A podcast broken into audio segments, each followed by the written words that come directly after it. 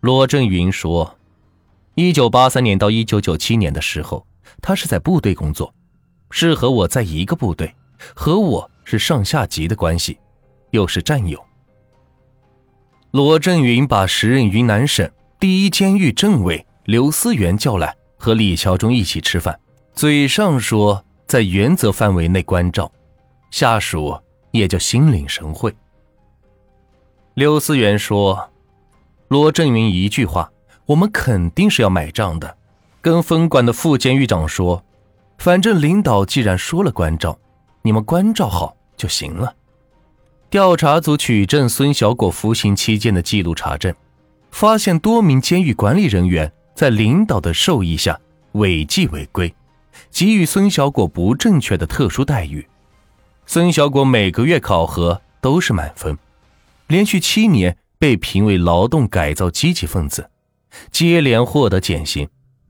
尤其荒唐的是，孙小果还号称在监狱里发明了一个叫做。联动锁紧式防盗硬井盖，向国家知识产权局申请后，获得了实用新型专利。第一监狱据此认定孙小果重大立功，再次报请减刑。刘思远说：“减不减，法官把关去；检不检，我就不管你了。该关照关照，我也报了。反正调查表明。”井盖设计图其实是孙鹤宇托人从外面带进去的。当时云南省第一监狱有机械加工车间，从技术到材料都有便利的条件。在一些监狱干警的帮助下，同监其他懂技术的犯人制作出了模型。孙小果的设计陈述、材料经鉴定都不是本人的笔记，是同监犯人代写的。孙小果面对朱德的证据，仍是一口咬定。井盖是自己发明的，但谎言被调查组是当场揭穿。时任西双版纳州监察院党组成员、副监察长、专案组成员刘天明说：“我们审讯他的时候，我就问他，他到死都说这个东西是他发明的，不假。我说行，那现在来来来，我给你纸，给你笔，还需要什么样的制图工具？你要实在画不出来。”我把原图给你照着画，照着画他都画不出来，很尴尬，就沉默，就不说话，耍赖是赖不掉，内部吭气就完了。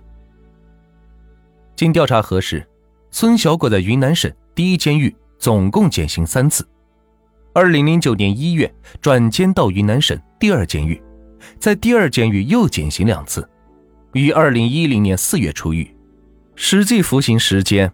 只有十二年五个月。之所以中间要由第一监狱转到第二监狱，是因为违规减刑遇到了阻力。时任云南省监狱管理局政委罗振云说：“二零零八年，李桥忠给我打过一个电话，说孙小果在第一监狱减刑未能通过。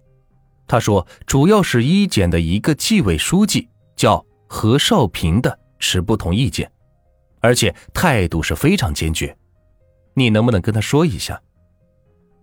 调查组调取当年的减刑会议记录，记录显示，时任第一监狱纪委书记何少平在多次会议上都提出了反对的意见，认为孙小果的减刑不符合规定。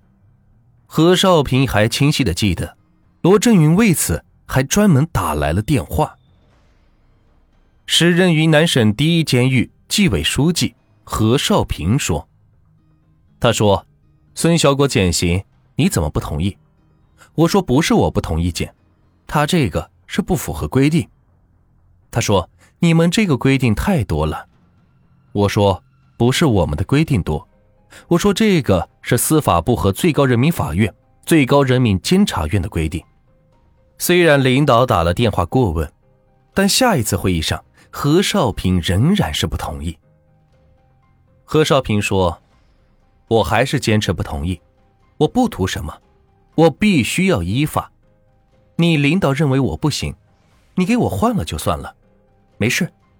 当时我的身份是纪委书记，纪委书记就有这个职责，对这个事情进行监督。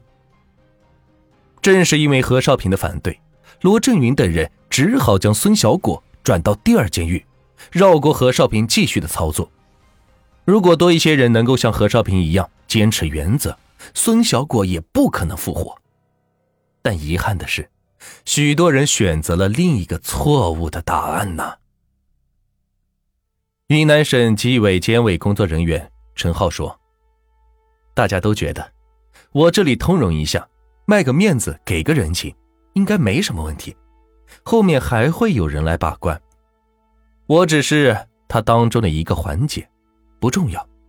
都是这种想法，就最终就导致这个事情就办成了。”网友们都在问：孙小果家究竟有多大的权力，能办成这么多的事情？调查人员起初其实也有着同样的疑惑。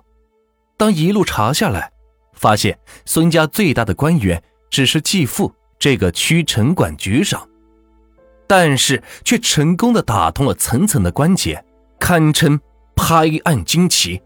而且，虽然不少人收受了孙家的钱物，但他们都表示。其实主要不是图财，更多的是因为朋友圈、战友圈的熟人请托，看的是人情和面子。看似匪夷所思的背后，其实深刻的反映了那个时代社会风气的积弊。孙小果的母亲孙鹤宇说：“我老公他说，为什么他要去办这个事情？实际上是能力的体现。”我觉得他说这个话是真实的，他也乐意帮朋友的忙，所以他找朋友办事那也是非常顺当。我老公他，哎，实际上真的挺对不起他的，把他给害了。公职人员对手中的权力、对国家的法律的话，要有一种敬畏之心。一次不公正的审判，污染的是水源，社会的影响。会更大。